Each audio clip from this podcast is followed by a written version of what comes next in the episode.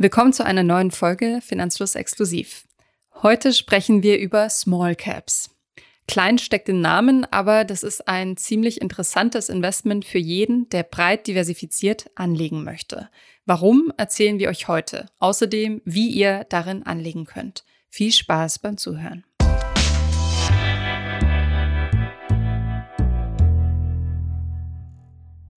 Bevor es weitergeht mit der Folge, noch ein kurzer Werbeeinspieler. Und zwar möchte ich euch den Sponsor der heutigen Folge vorstellen und das ist Weltsparen. Aktuell verzeichnen wir im Tages- als auch im Festgeld hohe Zinsen. Tagesgeld eignet sich beispielsweise für den Notgroschen sinnvoll aufzubewahren und Festgeld eignet sich, um mittelfristig hohe Zinsen zu sichern. Das Angebot der Zinsplattform Weltsparen umfasst viele Angebote von Tages- und Festgeldern europäischer Banken mit einer EU-weiten Einlagensicherung.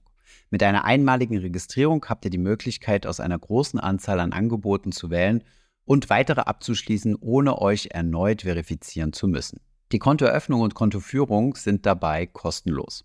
Speziell für Neukunden steht derzeit außerdem ein Bonus bereit. Ein Neukundenbonus von bis zu 100 Euro wartet darauf, von euch genutzt zu werden. Weitere Informationen zu den Konditionen findest du auf weltsparen.de slash Finanzfluss. Den Link findest du natürlich wie immer auch in den Shownotes.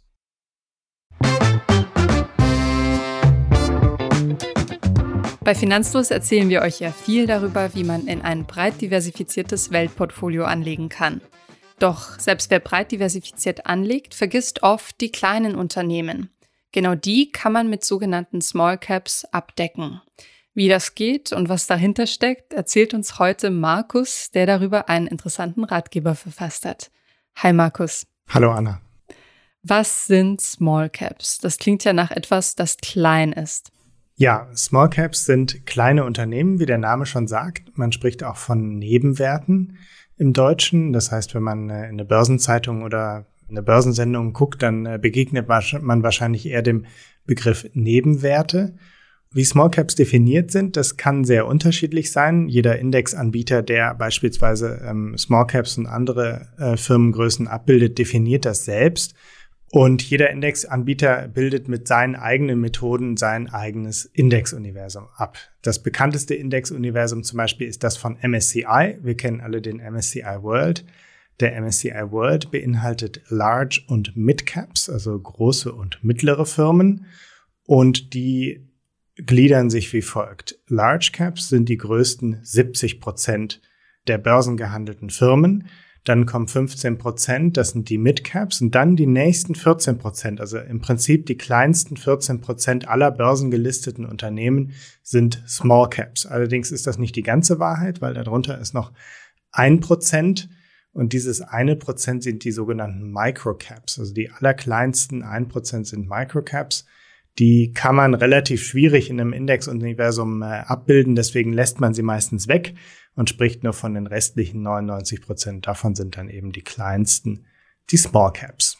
Wie Markus schon richtig sagt, es gibt eine sehr unterschiedliche Einteilung, je nach Indexanbieter, je nach Indexuniversum. Um weitere Beispiele zu nennen, beim S&P ist es so, der S&P 1500 repräsentiert die nach Marktkapitalisierung 1500, wie der Name schon sagt, größten US-amerikanischen Unternehmen und bildet damit ungefähr 90 Prozent der Marktkapitalisierung ab. Und die aus diesem Index kleinsten 600 werden wiederum in S&P 600 gelistet und entsprechen nach Definition von S&P den Small Caps. Beim DAX also in Deutschland sind die nach Marktkapitalisierung 40 größten deutschen Aktiengesellschaften im DAX 40, früher DAX 30 und im S-DAX sind die 70 deutschen Nebenwerte oder auch Small Caps gelistet. Genau. Und der Begriff Small Cap ist eigentlich relativ irreführend, denn es handelt sich nicht wirklich zwingend um kleine Unternehmen. Wenn man mal guckt äh, in diesen Indizes, die äh, Anna und ich gerade aufgezählt haben, suchen wir uns mal jeweils das größte Small Cap raus. Dann äh, ist das größte Small Cap zum Beispiel äh, im MSCI World Small Cap ungefähr 15 Milliarden groß. Und das größte Small Cap im DAX wiederum, ich meine, das ist Sixt, ich habe es jetzt gerade nicht mehr so richtig auswendig, ist, glaube ich, nur zwei Milliarden groß. Also die Größenunterschiede sind ordentlich. Und ähm, das heißt, wenn man Small Caps meint, dann ist das jetzt nicht irgendwie das kleine familiengeführte mittelständische Unternehmen, sondern dann sind das schon ordentlich große Unternehmen, aber eben von den großen die kleinsten. Genau, als kleine Zeit nur noch, in Deutschland sind ja viele Unternehmen auch nicht mal börsengelistet, ähm, gerade so Mittelständler. Das heißt also, mit Small Caps investiert er nicht unbedingt in smale, kleine Unternehmen, sondern oft auch in, in große, etablierte Unternehmen, die halt nur nicht groß genug sind, um als Mid-Cap zu gelten. Nun, warum sollte man in Small Caps investieren oder darüber nachdenken? Was wir ja auch damit tun, dass wir darüber einen Ratgeber und einen Podcast produziert haben. Small Caps können eine gute Ergänzung zu einem Weltportfolio darstellen, um eben dieses Weltportfolio auszuführen sozusagen. Denn wie gesagt, wenn ihr nur auf MSCI World setzt, dann ignoriert ihr sozusagen die Small Caps. Für jeden, der sich ein Weltportfolio zusammenstellen möchte, sind Small Caps also durchaus interessant, um möglichst neutral und frei von Spekulationen den weltweiten Aktienmarkt abzubilden. Ja, es gibt äh, Leute, die die Idee eines vollständigen marktneutralen Weltportfolios besonders streng nehmen und die würden sagen, wenn man jetzt diese 14 Prozent äh, an der Marktkapitalisierung vernachlässigt, dann ist das eine aktive Wette gegen Small Caps. Das heißt, man muss auf jeden Fall Small Caps in sein Portfolio aufnehmen, um einfach diese Neutralität herzustellen, damit man ein marktneutrales Portfolio hat. Also 14 Prozent der Marktkapitalisierung bedeutet ja auch, dass Small Caps zu 14 Prozent am Börsengeschehen beteiligt sind und die schließt man eben aus, wenn man beispielsweise nur in den MSCI World investiert. Das ist nicht schlimm, das kann man machen, aber wer das besonders streng auslegt, der sagt dann eben, damit wettet man gegen Small Caps. Ein weiterer Aspekt, den man berücksichtigen sollte, ist, dass es insgesamt deutlich mehr Small Cap Unternehmen als Large oder Mid Cap Unternehmen gibt.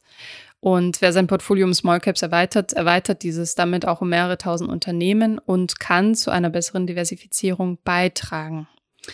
Markus hat bei der Recherche auch eine Studie der Universität Mannheim gefunden, der zufolge Nebenwerte oder Small Caps helfen können, das Risiko eines Portfolios sogar zu senken, denn sie erhöhen ja die Diversifikation.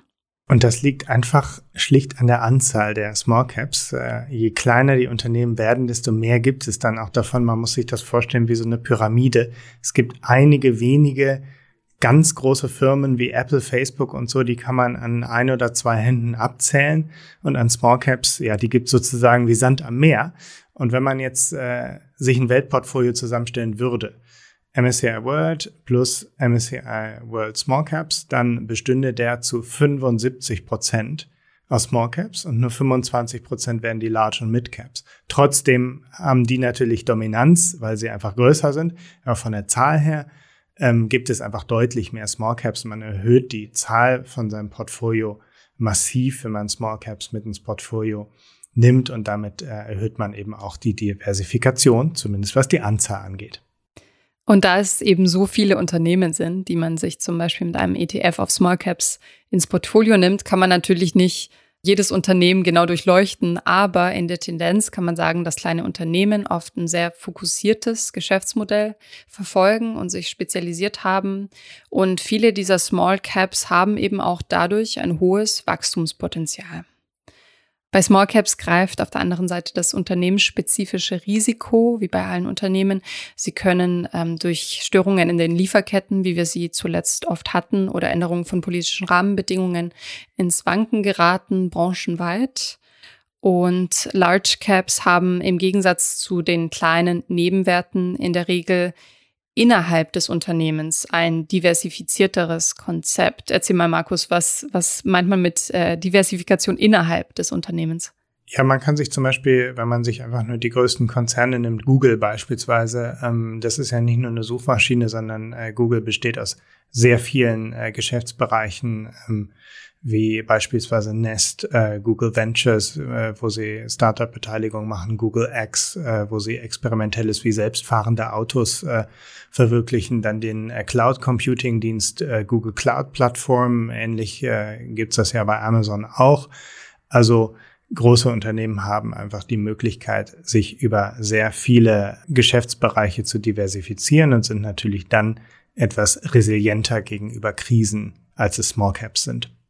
Insgesamt kann man also sagen, Small Caps sind ein interessantes Investment, das ein höheres Risiko bringen kann, aber auch eine attraktive Rendite verspricht. Markus hat die Zahlen zusammengestellt und berechnet, wie der MSCI World Small Cap im Vergleich zum MSCI World seit 1998 performt hat. Wir packen euch übrigens den Link mit allen Grafiken und Zahlen auch in die Show Notes, damit ihr euch das im Ratgeber ganz genau nochmal anschauen und durchlesen könnt. Und da erkennt man, dass ähm, jahrelang der MSCI World Small Cap den MSCI World outperformed hat. Aber das ist jetzt zumindest nicht mehr so.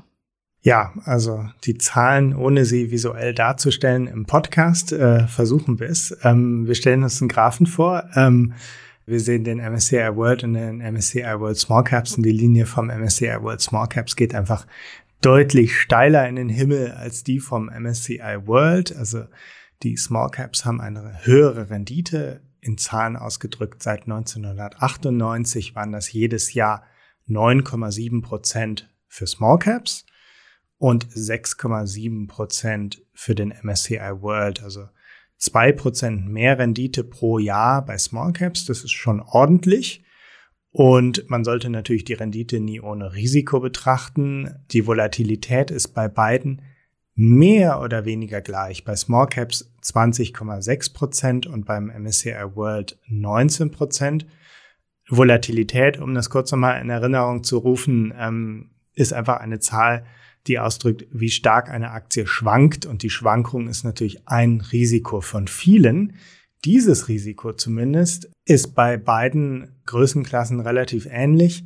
Auch wenn man sich den maximalen Drawdown anguckt, also wie viel Verlust man äh, maximal im Laufe der Zeit damit eingefahren hat, dann sind es 52, minus 52 Prozent bei beim MSCI World Small Cap und beim MSCI World minus 48 Prozent. Also relativ ähnliches Risiko, aber trotzdem eine höhere Rendite bei Small Cap. Und das ähm, ist natürlich interessant.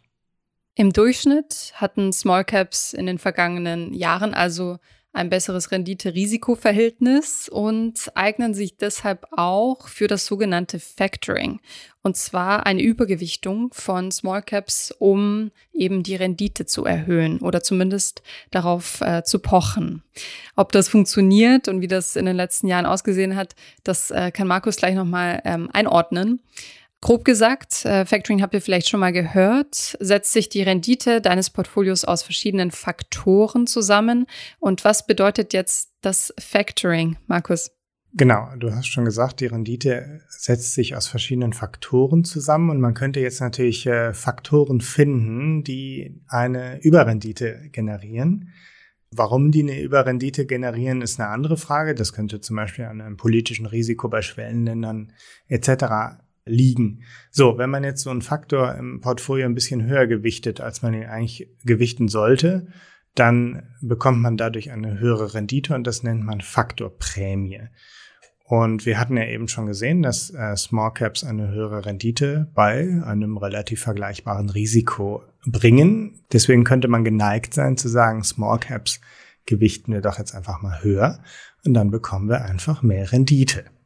Dafür, dass dieser Rendite-Schlüssel aber so bleibt und man weiterhin eine Überrendite mit Small Caps erzielen kann, lässt sich natürlich keine Prognose stellen.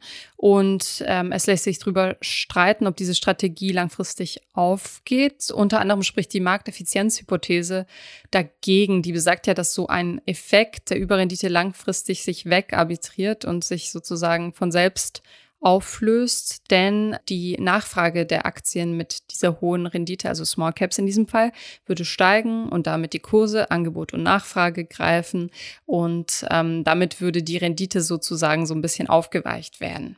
Ja, und um zu schauen, ob es diesen Small Cap Faktor noch gibt, gucken wir uns mal die Renditen in der Vergangenheit an. Also ich hatte schon vorgetragen, seit 1998 hatte der MSCI World Small Cap eine leichte Überrendite von zwei Prozent erzielt, also 9,7% MSCI World Small Cap und MSCI World 6,7%. Prozent. Und äh, das war seit 1998.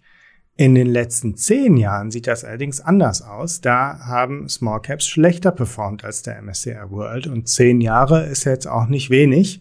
Der MSCI World hat in den letzten zehn Jahren 13,3 Prozent Rendite pro Jahr gebracht, während der MSCI World Small Cap Index 12,8 Prozent gebracht hat, also ein halbes Prozent weniger. Ähm, die Gelehrten streiten sich immer sehr gerne über Faktoren. Die Frage ist erstmal, existiert so ein Faktor? Bei den Small Caps ist das so, der Small Cap Faktor wurde wissenschaftlich nachgewiesen. Es kann aber sein, dass in dem Moment, wo man so einen Faktor wissenschaftlich nachweist, er verschwindet, weil dann alle sagen, ach, da kann ich eine Überrendite kriegen. Alle investieren in Small Caps und, wie du eben beschrieben hast, Angebot und Nachfrage, die Kurse steigen. Höhere Kurse bedeutet schlechtere Renditeaussicht und dann verschwindet dieser Faktor. Faktoren sind generell sozusagen scheue Rehe, die tauchen auf, die verschwinden wieder.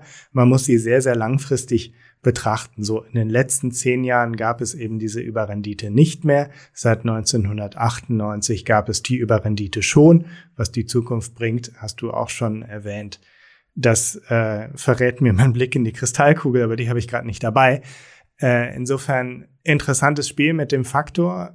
Man hat nicht zwingend eine Überrendite in der Zukunft dadurch, aber in jedem Fall bringt es mehr Diversifizierung.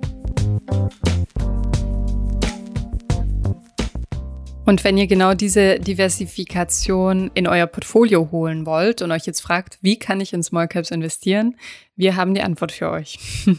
es gibt verschiedene Möglichkeiten. Die zwei einfachsten sind entweder in einen Small Caps ETF zu investieren oder in einen Welt-ETF zu investieren, der bereits Small Caps mit berücksichtigt. Und zwar gibt es eine ziemlich breite Palette an ETFs, mit denen du in Small Caps investieren kannst. Und ähm, jene, die sie schon mit berücksichtigen und die Welt-ETFs sind mit Small Caps, erkennst du am Kürzel EME, e, Investable Markets. Und äh, wir erzählen euch später, was dahinter steckt. Also mithilfe von breit gestreuten ETFs kannst du in Small Caps investieren und der prominenteste Vertreter ist wohl der MSCI World Small Cap Index, den wir vorhin auch zum Vergleich genutzt haben. Mit dem zusammen mit dem MSCI World, dem Klassiker, kannst du also 99 Prozent der Marktkapitalisierung abbilden und ein Äquivalent dazu gibt es auch für die Emerging Markets, also für die Schwellenländer. Da hast du sozusagen als Schwesterindex für die Small Caps den MSCI Emerging Markets Small Cap, der jeweils die äh, unteren 14 Prozent, also die Nebenwerte abbildet und damit kannst du die Emerging Markets komplett machen und auch da die Small Caps mit inkludieren. Das Schöne an diesem Indexuniversum von MSCI ist, dass das alles aufeinander abgestimmt ist. Viele von euch werden wahrscheinlich ohnehin ein MSCI World haben, vielleicht auch ein MSCI Emerging Markets. Und wenn man jetzt einfach nur einen MSCI World Small Cap Index äh, hinzufügt, dann fügt man einfach die Small Caps hinzu. Es gibt keine Überschneidungen, sondern es ergänzt sich prima, ähnlich beim MSCI Emerging Markets. Wobei dann hätte man halt vier ähm, ETFs in seinem Portfolio. Das kann man auch noch einfacher machen. Und jetzt gebe ich zurück an dich. Einfach ist es zum Beispiel, wenn man mit dem FTSE All World hantiert, der direkt auch in Nebenwerte investiert. Allerdings nicht in einem vollen Umfang. Und zwar bildet er nach eigenen Angaben lediglich 90 bis 95 Prozent der weltweiten Marktkapitalisierung ab. Im Gegensatz zu der MSCI-Kombination, die wir gerade angesprochen haben, die es auf 99 Prozent der Marktkapitalisierung bringt. Und damit kommen wir zum Zusatz EMI e oder IMI. Was bedeutet das, Markus? EMI steht für Investable Markets Index und das sind einfach Indizes, die in alle Unternehmen äh, investieren. Also überall, wo du, sagen wir mal, du findest ein MSCI World EMI, dann investiert der in Large Mid und Small Caps äh, in den Industrieländern. Wenn du jetzt einen Emerging Markets, MSCI Emerging Markets EMI nimmst, dann investiert der da auch in alles in den Emerging Markets und dann muss man da nicht noch irgendwie zusätzlich die Small Caps ähm, hinzufügen. Und dann gibt es noch den MSCI All Country World Investable Markets Index und der bildet alles, was man haben will, auf einen Schlag ab. Da könnte man rein investieren, wenn man einfach nur einen einzigen ETF in seinem äh, Weltportfolio hat, hat den Nachteil, dass man es nicht so gewichten kann, wie man möchte. Also man könnte ja vielleicht sagen, ich möchte ein bisschen mehr Schwellenländer haben. Vielleicht will man auch ein bisschen mehr Small Caps haben, weil man sich davon ein Rendite plus auch in der Zukunft erhofft. Das kann natürlich dann der ACBI-IMI nicht, aber so hätte man alles auf einen Schlag in seinem Portfolio. Und davon gibt es auch Varianten für verschiedene Regionen, wenn ihr gewichten wollt, also zum Beispiel für die EU beziehungsweise für die Europäische Währungsunion oder auch ganz Europa. Ähm, wir packen euch die Namen der jeweiligen ETFs auch in unseren Link. Und in den USA kann man auch eben Small Caps mit berücksichtigen, zum Beispiel mit dem Russell 2000 Index oder mit dem S&P 600, über den wir vorhin schon kurz gesprochen haben. Kommen wir zu unserem Fazit. Sind Small Caps eine sinnvolle Ergänzung für mein Portfolio? Was denkst du, Markus?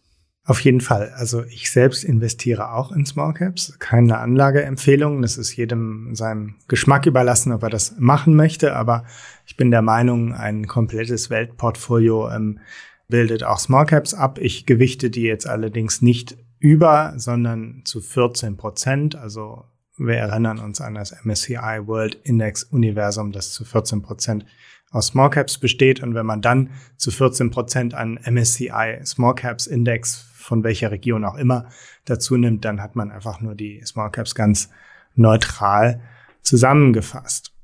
Ja, nochmal für euch in der Übersicht die Vor- und Nachteile.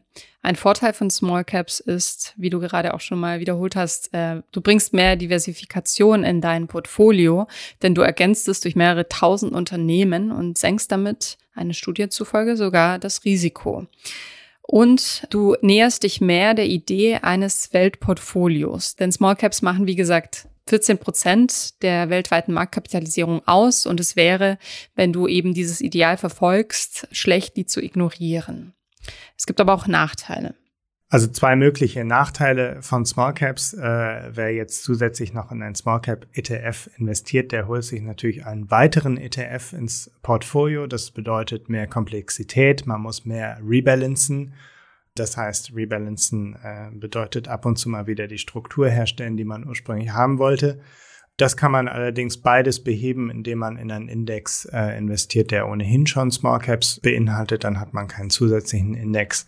Dann kann man aber wiederum nicht frei über die Gewichtung verfügen. Wer das nicht braucht, der kann das aber dann ganz einfach so machen.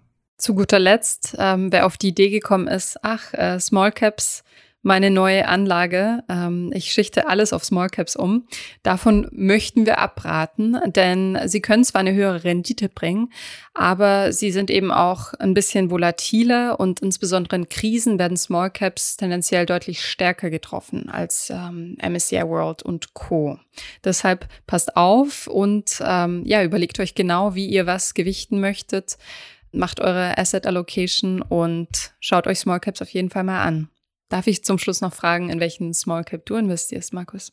Ja, das, äh, dazu müsste man das Portfolio ein bisschen genauer erklären. Ich investiere in den MSCI Europe Small Cap Index. Das heißt, ich bilde gar nicht weltweit Small Caps ab, weil ich in meinem Portfolio Europa ein bisschen übergewichten wollte. Außerdem wollte ich Small Caps haben, habe ich mir gedacht, dann äh, habe ich zwei Fliegen auf einen Streich mit diesem ETF kann man kritisieren, ähm, weil man dann sagt, naja gut, du bildest aber keine amerikanischen Small Caps und keine Small Caps aus Entwicklungsländern oder aus Schwellenländern ab. Aber wenn man beispielsweise einfach an den Effekt von Small Caps äh, glaubt, dass die äh, zu mehr Diversifizierung führen und äh, vielleicht auch eine höhere Rendite bringen, dann äh, müsste das eigentlich von der Region losgelöst sein. Deswegen habe ich einfach der Einfachheit halber einfach nur in einen MSCI Europe Small Cap Index investiert, anstatt mir noch weitere ETFs ins Portfolio zu holen. Ja, danke fürs Teilen. Ihr seht, äh, Small Cap ist nicht gleich Small Cap und es gibt viele Möglichkeiten, das zu kombinieren.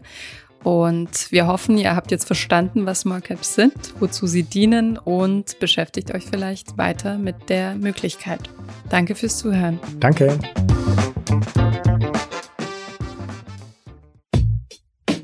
Ich hoffe, diese Podcast-Folge hat dir gefallen und du hast was dazugelernt. Wenn ja, dann erzähl doch gerne auch deinen Freunden und Bekannten vom Finanzfluss Podcast, die sich für das Thema finanzielle Bildung interessieren oder interessieren sollten. Wenn du uns auf iTunes zuhörst, dann lass uns gerne eine positive Bewertung da. Das sorgt dafür, dass wir noch besser auffindbar werden.